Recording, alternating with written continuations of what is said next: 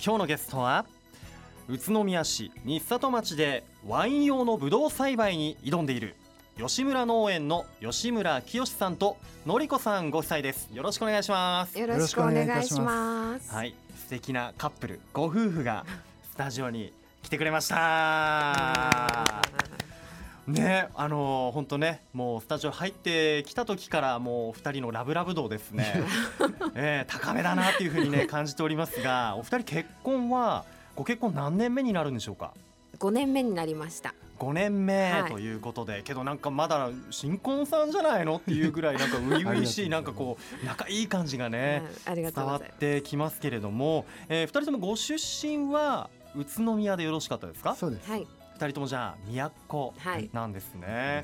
生、粋、の生粋の都ということなんですが、その出会いっていうのはちょっと聞きたいな。どんな出会いだったんでしょうか？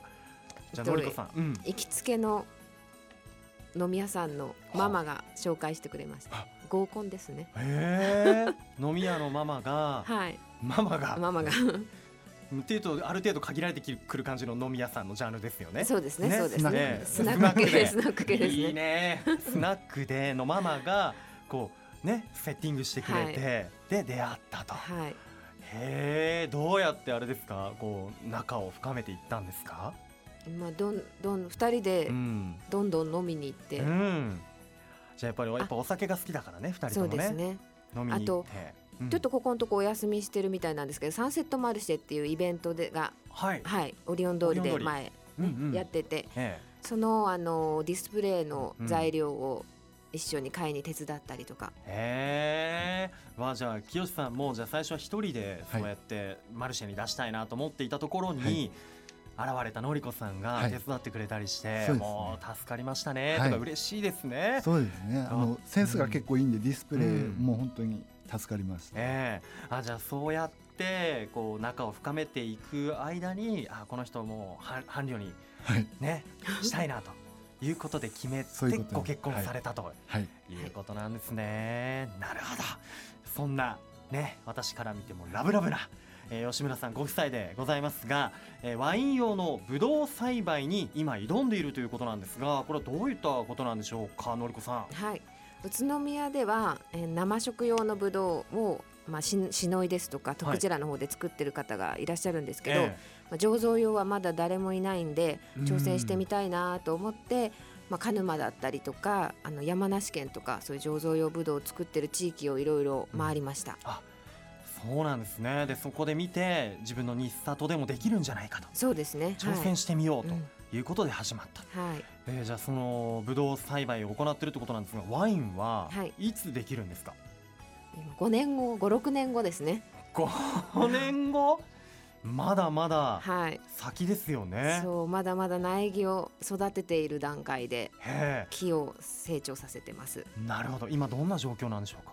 まだえっと去年、はい、あ一昨年30本植えて、うん、今年の春130本植えて合計160本で頑張っています。160本の今ブドウの木を育てていると、はい、相当広いんじゃないですか吉村農園。吉村農園ブドウ畑は5000平米5000平米ってちょっと平米に詳しくないんですけれども清さんどのくらい？はいえっ、ー、とまあ、50メートルかける100メートル四角だったら四角だったら50メートルかける100じゃ100人横並びで50メートル走が一気にできるぐらい。そうですね。そうですちょうど相当広いですよね。そっかそこに今ワインの木が160本あるということなんです、はい、その160本何品種ぐらい植えているんですか？今7品種植わっています、はあ、で赤ワインになるようなものでいくと、はいとピノノワール、うん、カベルネ・ソービニオン、うん、とメルローと山ぶどうの4品種ですね、はい、あと白ワインになるのが、うん、ソービニオンブランと、シャルドネと甲州の3品種になってます。全部で7品種、はい、あ甲州のものも入ってるんですね、はい、甲州ね。ピノノワールって最初におっしゃってましたが僕フルーティーで飲みやすくてね大好きなはい銘柄です。飲んでみたいな。宇都宮でピノノワールか。あのワインってやっぱりこう苗木の品種によって育て方っていうのは違うんでしょうか？そうですね。まあ、生食用に比べるとヨーロッパの品種を取り扱っているので、はい、比較的育ちにくいのが現状ですね。あと病虫害にも非常に弱いんで気をあ気をつけています。で幹を今は育てているので、はい、まああの実をならせるというよりは、うん、木をとにかく今頑張って育てている最中です。幹をこう太くしていこうっていうね、はい、そうですね。もうしっかりその日里の土地にね根付け頑張れって私も思いました、はい、うん、日里ってこう土壌の特徴とかはいかがなんでしょうか？土壌としては黒木土で、粘土質なのですよね。でまあその下には大谷石の岩盤があるんですけど、ええ、まあ比較的あのミネラルが豊富で、うん、あの倉掛山が近いので、はい、そこから流れてくるあのお水とかミネラルでこう成長させていきたいなと。はあ、はい。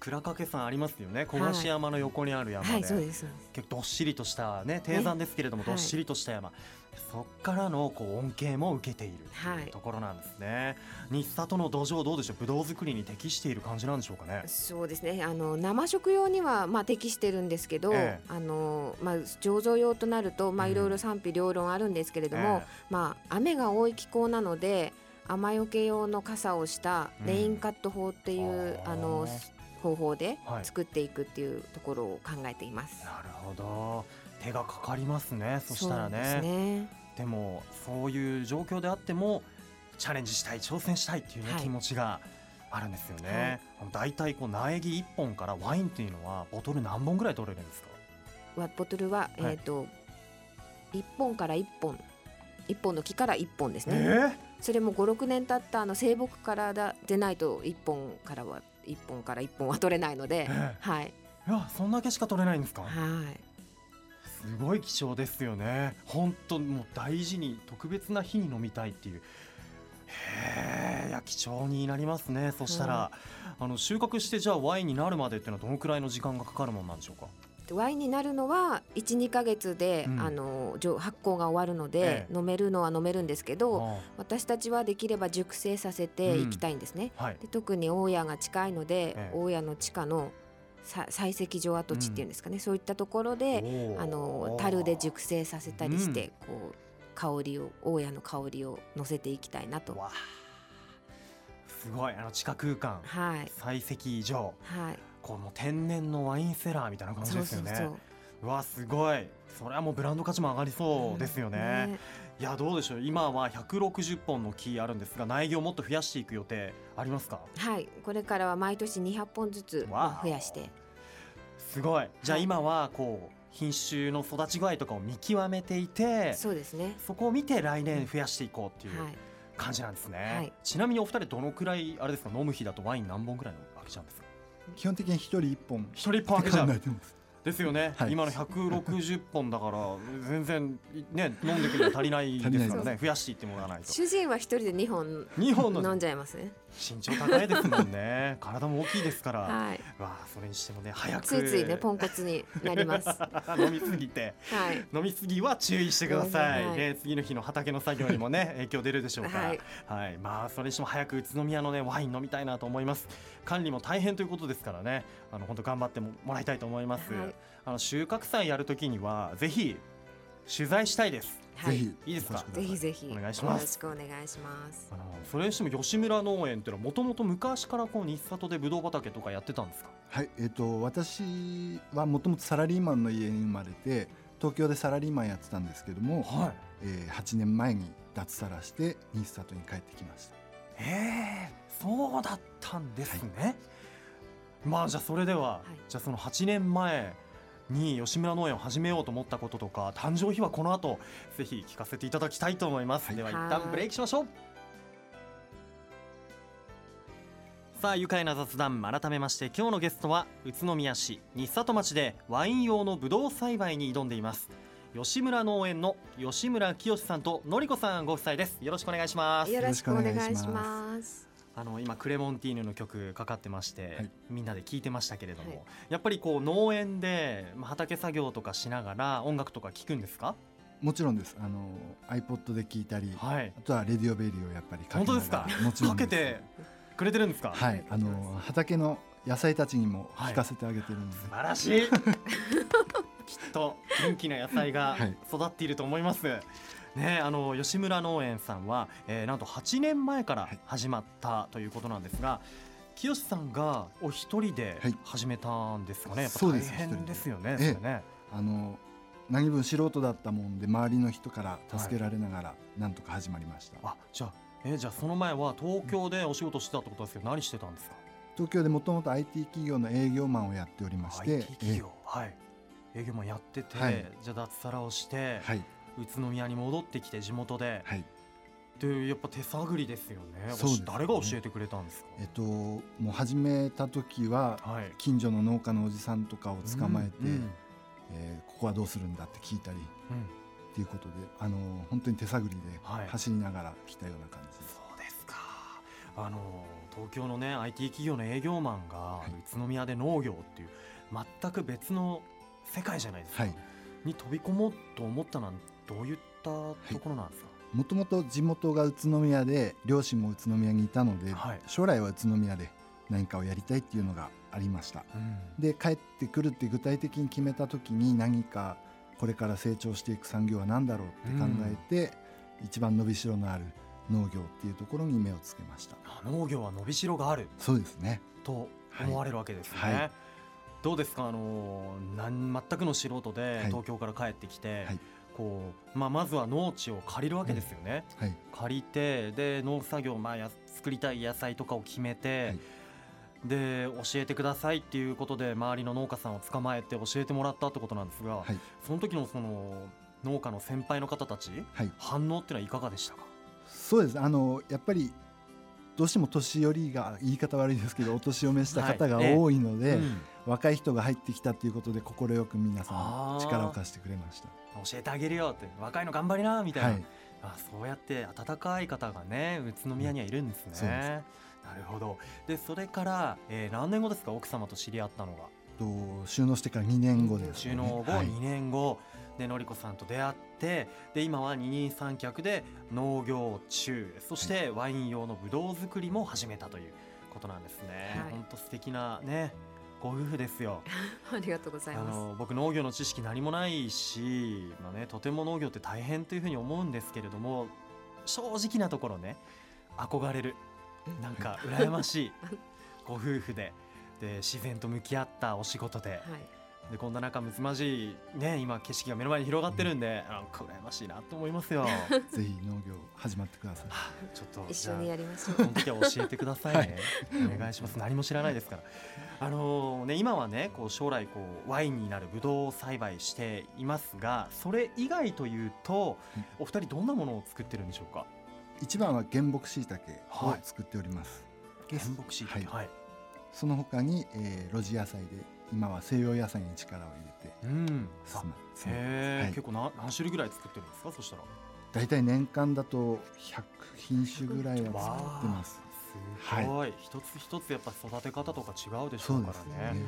わあ8年目なのにそんなに作ってるんですね、あの原木しいたけって話がありましたけど、はい、やっぱり口にもよくしますしあとはよく耳にしますよね原木しいたけね、今日はえ私が作ったしいたけお持ちしました。わちょっと見せてください。大きい。しいたけのお化けみたいじゃないですか。うわちょっと香ってみよう。これは、あのエイジカフェで原しに原木しいたけの肉詰め風ハンバーグっていう、なんかメニューで出していただいたりとか、うん、出してるんですか、はい、他にもあちこちで使っていただいてますうん。